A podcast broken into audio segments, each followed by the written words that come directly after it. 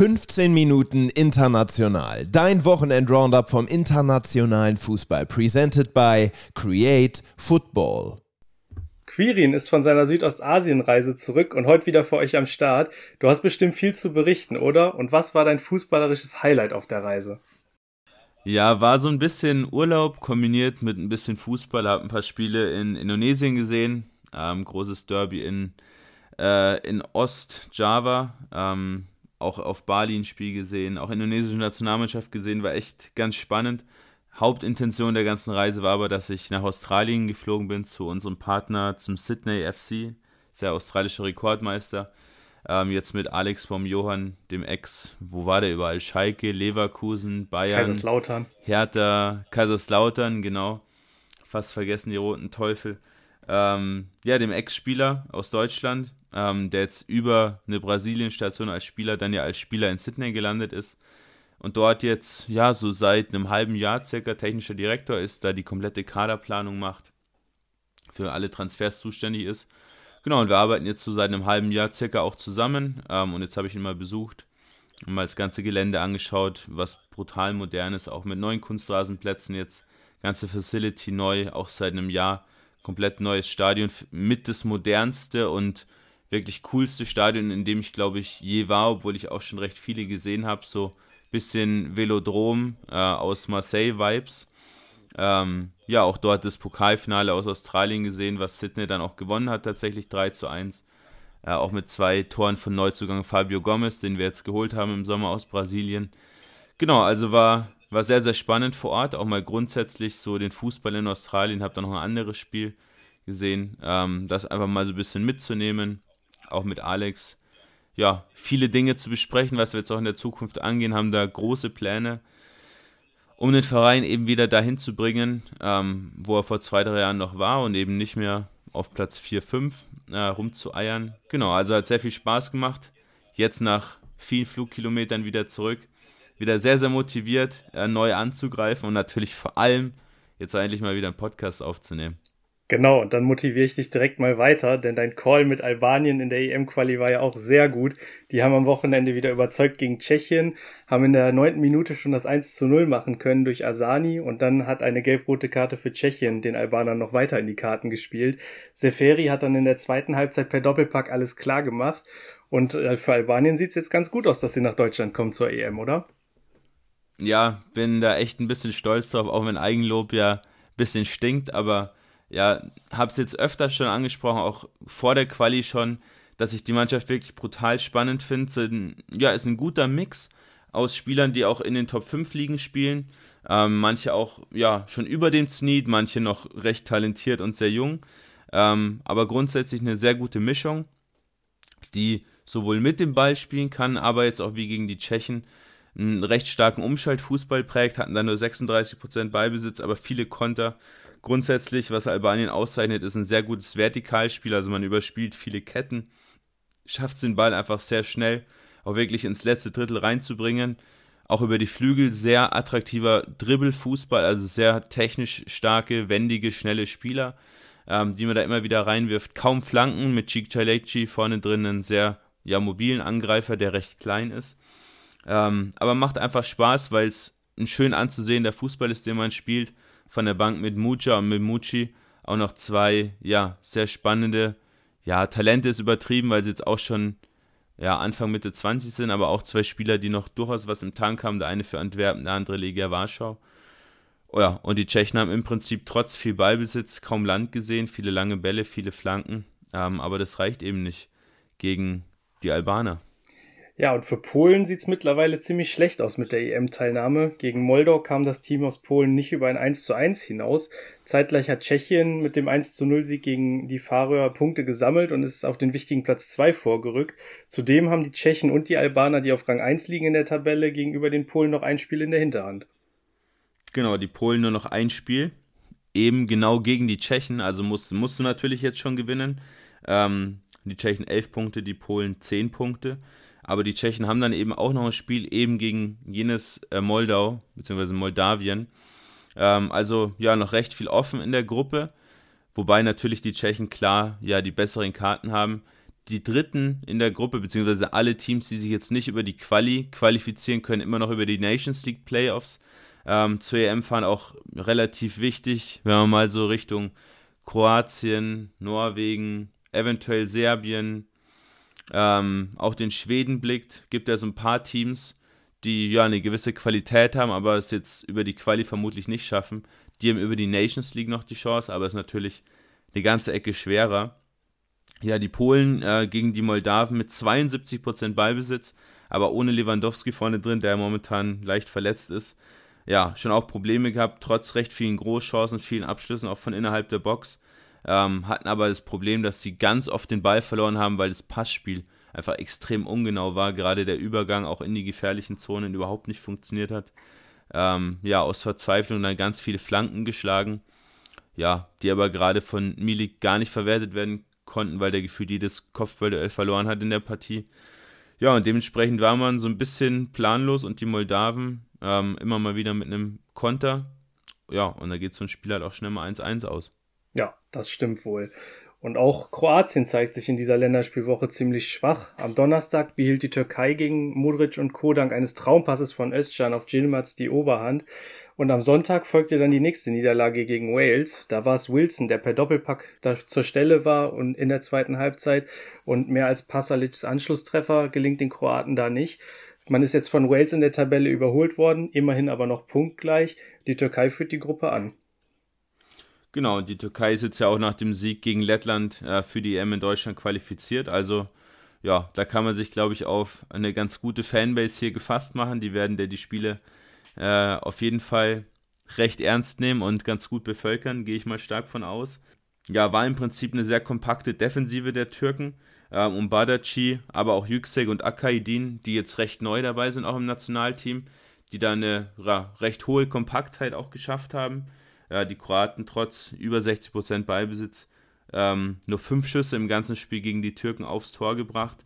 Eigentlich fast nur Flanken auf Musa vorne drin geschlagen, der aber da ja nicht wirklich eine, äh, eine Chance hatte gegen die wuchtigen IVs äh, der Türken. Die Türkei auf der anderen Seite äh, mit recht vielen Großchancen vorne, wenn sie dann wirklich mal äh, den Ball hatten und es dann auch ins letzte Drittel reingeschafft haben. Ähm, ja, Spiel gegen Wales, also Kroatien gegen Wales, war recht ähnlich. Auch hier äh, die Kroaten mit sehr viel Ballbesitz, ähm, aber, auch auf, aber auch hier mit Musa vorne drin und grundsätzlich die offensive Dreierreihe war auch Brekalo noch dabei. Ganz wenig Durchschlagskraft, also auch ja, ist man recht, ist man eigentlich gar nicht so richtig gewohnt von den Kroaten, dass sie so Probleme haben, wirklich gute Torchancen auch zu kreieren aus Ballbesitz. Das gelang in den letzten Jahren eigentlich immer besser, aber jetzt ohne einen Kramaric auch einen Petkovic, einen Perisic, die alle verletzt fehlen. Äh, wirklich mit ja, recht großen Problemen. Ähm, ja, und die Waliser auf der anderen Seite mit einer recht jungen Mannschaft, sieben Spieler unter 25 Jahre oder 25 oder, oder jünger in der Partie gewesen. Äh, mit vielen Langbällen eben auf Kiefer Moore vorne. Und gerade die linke Seite war sehr stark mit Nico Williams, ähm, aber eben auf, auch Harry Wilson, den du schon angesprochen hast mit seinem Doppelpack. Ähm, ja, den haben die Kroaten oder die haben die Kroaten nicht wirklich kontrollieren können. Ja, und dementsprechend, trotz dem man eigentlich, so, ja, kann man fast sagen, so ein bisschen die bessere Mannschaft war in beiden Partien null Punkte. Und jetzt wird es schon recht, ja, knackig in der, in der EM-Quali. Und wie schon angesprochen, eventuell auch hier dann, ja, die zweite Ausfahrt über die Nations League, die man da möglicherweise nehmen muss. Ja, und diese Ausfahrt muss Frankreich auf jeden Fall nicht nehmen, denn die sind für die EM qualifiziert und stehen als Teilnehmer für das Turnier in Deutschland fest und sind ohne Punktverlust bisher durch die Qualifikation marschiert. Am Wochenende war es Mbappé, der per Doppelpack für die französischen Treffer gesorgt hat gegen die Niederländer, aber die Oranje auch stark ersatzgeschwächt. Unter anderem fehlten da Mark Flecken im Tor, Cody Gakpo, Memphis Depay und De Jong. Aktuell liegen die Holländer damit hinter Griechenland nur auf Rang 3, haben aber noch ein Spiel weniger. Ja, und jetzt, wir nehmen hier am Montagabend auf. Ähm, also wenn ihr den Podcast hört, wisst ihr das Ergebnis vermutlich schon. Ähm, spielen die Niederländer gegen die Griechen. Ähm, und da geht es eben um diesen ja, wichtigen zweiten Platz hinter den Franzosen. Obwohl die Griechen drei Punkte mehr haben, gehe ich aber davon aus, dass am Ende des Tages die Niederländer schon auch auf Platz, auf Platz zwei stehen werden, da die Griechen am letzten Spieltag noch gegen Frankreich spielen müssen, also zwei knackige Spiele nochmal zum Abschluss, wenn die Niederländer nach dem Griechenland-Spiel noch gegen Irland und Gibraltar spielen, also besonders gegen Gibraltar, äh, sollte man die drei Punkte natürlich mitnehmen. Ähm, aber man kann schon klar erkennen, was bei den Niederlanden gerade auch nicht so wirklich läuft. Also man verliert so ein bisschen, also man kann es so ein bisschen vergleichen mit, mit der Identitätskrise bei Ajax. Ähm, ungefähr das gleiche, wenn auch nicht ganz so stark passiert, gerade bei der Elftal. Ähm, ja, man verliert so ein bisschen seine Identität. Also man spielt zum Beispiel kein 4-3-3 aktuell. Es ist eher eine Dreierkette mit Hartmann, mit Dumfries auf den Wingback-Positionen was ja auch ganz, ganz untypisch ist. Also hätte mir das einer vor fünf Jahren erzählt, äh, dass Holland oder Niederlande auf einmal mit einer Dreierkette spielt, hätte ich ihn für verrückt erklärt. Dazu vorne mit Simmons, Wekos und Reinders gegen die Franzosen. Ähm, insgesamt nur neun Dribblings in der Partie. Auch das ganz, ganz untypisch für die, für die Elfteil, die ja normalerweise für diese ja, ganz flinken Tempodribbler steht. Ähm, also schon so ein bisschen ein Stilbruch aktuell gegen die Franzosen war es ja eine recht ausgeglichene Partie, aber die Franzosen trotzdem mit mehr Anteil, vor allem auch mit mehr Gefahr vorne. Auch wenn die es nicht so wirklich geschafft haben, bis auf Mbappé so richtig in gefährliche Spots zu kommen. Ähm, am Ende des Tages geht der Sieg für Frankreich trotzdem in Ordnung, aber es ist wieder auch ein typisches Frankreich-Spiel, wo man nur so hoch springt, wie man wirklich muss und alles andere ist dann fein. Stört mich ehrlich gesagt aus persönlicher Sicht so ein bisschen bei Frankreich, dass man ja, die Qualität, die man im Kader hat, nicht mehr nutzt, dass man da nicht mehr macht. Aber am Ende des Tages gibt der Erfolg ihnen natürlich dann auch recht. Weiter geht's bei Ungarn gegen Serbien und da ging Ungarn früh in der 20. Minute durch einen Pass in den Rückraum und den Treffer durch Vaga in Führung. Nach einem Kopfballtor, was nach einer Ecke fiel, glich Serbien durch Pavlovic da in der 33. Minute aus, ehe der Freiburger Scholloy eine Minute später ein Traumtor erzielt und damit den Siegtreffer für Ungarn. Die sind in Gruppe G damit auch Tabellenführer vor Serbien. Die liegen zwei Punkte vor Montenegro und da ist morgen Abend der Showdown zwischen den beiden Teams. Genau, und ist ja nicht nur der Showdown um Platz 2, sondern Serbien, Montenegro, die traten ja, lass mich nicht lügen, war es 2006 oder 2010? Ähm, ich bin in Geschichte nicht der Beste, aber 2006 ja noch, auf jeden Fall noch. Genau, traten da ja noch als ein Land ein, äh, an. Die jüngeren Zuhörer werden das, werden das vermutlich gar nicht so auf dem Schirm haben, dass, es, dass das Land mal Serbien-Montenegro hieß. Ähm, ja, und jetzt kämpft man gegeneinander um das EM-Ticket. Die Ungarn, ja, die dürften recht fein raus sein. Die haben auch noch ein Spiel weniger als Serbien, drei Punkte mehr jetzt. Äh, grundsätzstlich in Serbien aber, ja, schon eine recht starke sportliche Krise aktuell. Ähm, ja, besonders Trainer Stoj, äh, Stojkovic wird da sehr, sehr kritisch gesehen von vielen Fans. Äh, die sind sehr, sehr sauer auf ihn, was da grundsätzlich so aufstellungstechnisch passiert. Da wird ähm, mit einer Viererkette gestartet, nach einer halben Stunde auf einmal wieder auf eine Dreierkette geswitcht. Spieler positionsfremd eingesetzt. Dann hast du so einen Lasasa Macic, der sich extra für Serbien entschieden hat, um mehr zu spielen in der Nationalmannschaft, der jetzt in der Quali, lass mich nicht lügen, ich glaube 50 Minuten insgesamt gespielt hat, über alle Quali-Spiele gerechnet. Ähm, hast Spieler, die sind 33, wie ein Juricic, äh, die dann vor ihm eingewechselt werden. Samacic gegen Ungarn gar nicht gespielt. Grundsätzlich auch Taktik, Disziplin gegen den Ball ähm, als ganz, ganz große Kritikpunkte aktuell bei der serbischen Nationalmannschaft. Man verlässt sich da sehr, sehr stark auf die individuelle, äh, individuelle Qualität. Ähm, ja, von einem Mitrovic, von einem Milinkovic Savic beispielsweise, die da die Kohlen aus dem Feuer holen sollen. Dementsprechend eine Flanke nach der anderen. Gegen die Ungarn 32 Flanken, auf der anderen Seite aber nur 8 Dribblings. Also ist ganz klar, wo da der Fokus auch liegt. Einfach Mitrovic irgendwie per Kopf in Szene setzen. Ähm, aber der hatte besonders auch gegen Solai den, den ja, zweiten im Team, der in Hoffenheim spielt, ähm, häufig auch das, ja, die schlechteren Karten. Ja, und dementsprechend die Serben bisschen planlos, die Ungarn auf der anderen Seite mit vielen Konteraktionen, ähm, gerade vorne Solai, Schoboschlei, ähm, aber auch über die linke Seite Milos Kerkes drei, ja, recht flinke Spieler, ja, die, mit denen du sowas natürlich auch perfekt spielen kannst ja, nicht unbedingt ein verdienter Sieg für die Ungarn, aber am Ende des Tages geht es vollkommen in Ordnung, weil man einfach einen klaren Matchplan hatte und der ist aufgegangen. Im Spiel zwischen Belgien und Österreich schien kurz nach der Halbzeit bereits alles klar. Die 0 zu 1 Pausenführung hat Luke Bacchio damit seinem zweiten Treffer nach der Pause weiter ausgebaut und Lukaku wenig später sogar auf 0 zu 3 erhöht. Leimer hauchte den Österreichern dann mit seinem Treffer aber nochmal neues Leben ein, was dann durch die gelb-rote Karte gegen Onana noch weiter verstärkt wurde. Per Elfmeter traf Sabitzer dann in der 84. Minute noch zum Anschluss, aber die Aufholjagd blieb leider ungekrönt. In der Tabelle liegen Belgien und Österreich aber deutlich vor dem Drittplatzierten aus Schweden, die haben sieben Punkte Rückstand. Genau, vermutlich werden aber beide äh, zur EM fahren, also hast ja gerade schon den, den Tabellenstand durchgegeben. Ähm, deswegen glaube ich, dass die Österreicher trotzdem recht zufrieden sein können. Äh, trotz der Niederlage. Hinspiel war ja 1 zu 1. Ähm, also in beiden Spielen mit den Belgiern schon auf Augenhöhe, kann man, kann man auch so sagen. Also jetzt auch fast 60% Ballbesitz gehabt im Heimspiel. 17 zu 8 Schüsse pro Österreich. Am Ende des Tages nur eine Großchance aus diesen 17 Schüssen ähm, gemacht. Oder es war nur einer, einer von diesen 17 Schüssen eben eine Großchance. Das ist so ein bisschen die Downside auf der, auf der ganzen Geschichte plus ganz, ganz viele Flanken. Aber wenn du mit Baumgartner und Zakaria vorne drin spielst, die beide maximal 1,80 groß sind in etwa, ähm, dann kann es natürlich auch nicht so richtig funktionieren.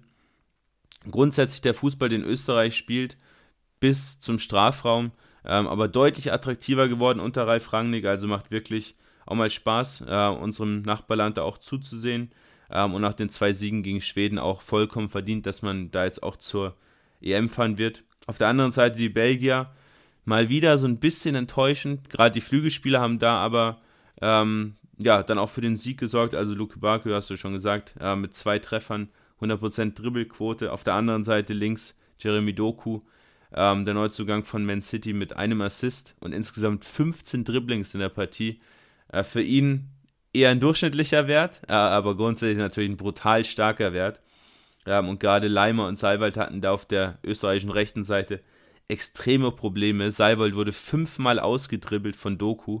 Äh, auch ein Wert, den ich selten gesehen habe in einer Partie, dass ein Spieler so oft von genau dem gleichen Gegenspieler ausgedribbelt wurde.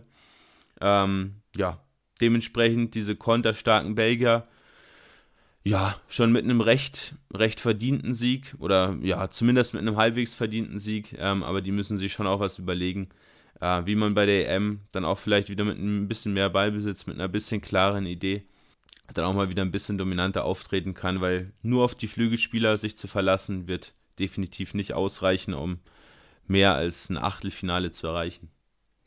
Sicher bei der EM dabei sind auch die Spanier. Die haben durch ein Tor von Ravi die Norweger mit 0 zu 1 bezwungen. An der Stelle ein kurzer Hinweis in eigener Sache. Wir haben einen neuen Scouting Worldwide Podcast aufgenommen über die norwegische Liga. Der ist letzte Woche Freitag online gegangen. Hört da gerne mal rein.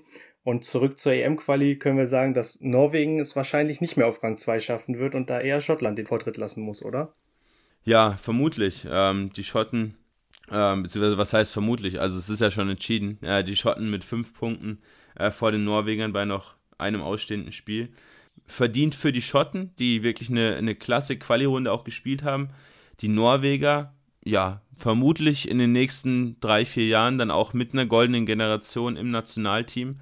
Da wachsen wirklich einige brutal spannende Jungs heran. Also gerade, wenn man auf Oscar Bob blickt, Antonio Nusa, allein die beiden ähm, sind schon wert, auch Spiele von Norwegen anzuschauen. Und natürlich spielt da noch ein Ödegaard, da spielt noch ein Erling Haaland, die natürlich die absoluten Topstars sind. Äh, aber was ich sagen will, da wachsen brutal viele spannende Jungs heran, die fast alle oder von denen viele auch noch in der Heimat spielen. Deswegen der Podcast absolutes Muss äh, zur norwegischen Elite-Serien. Äh, wirklich brutal, was da an Jugendarbeit geleistet wird aktuell. Plus eben ganz, ganz viele afrikanische Talente, die auch dort unterwegs sind ähm, die man mit Sicherheit in den nächsten ein, zwei Jahren auch in den Top 5 liegen sehen wird. Ja, aber die norwegische Nationalmannschaft hat einfach große Probleme, weil man sich zu sehr eben auf Ödegaard und auf Haaland verlässt. Ähm, jetzt auch wieder mit vielen langen Bällen auf Haaland, der da total auf sich alleine gestellt ist.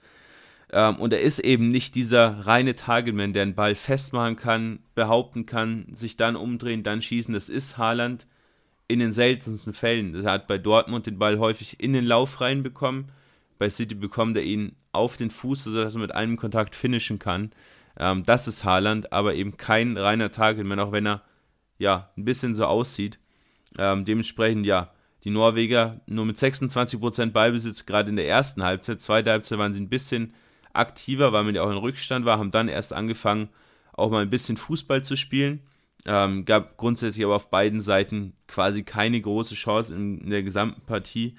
Ähm, auch die Spanier immer mal wieder, ja, mit ein paar längeren Bällen, was auch eher untypisch ist. Da kann man Rodri aber trotzdem hervorheben mit 106 angekommenen Pässen in der Partie. Ferran Torres, drei Torschussvorlagen, so die zwei Standout-Player.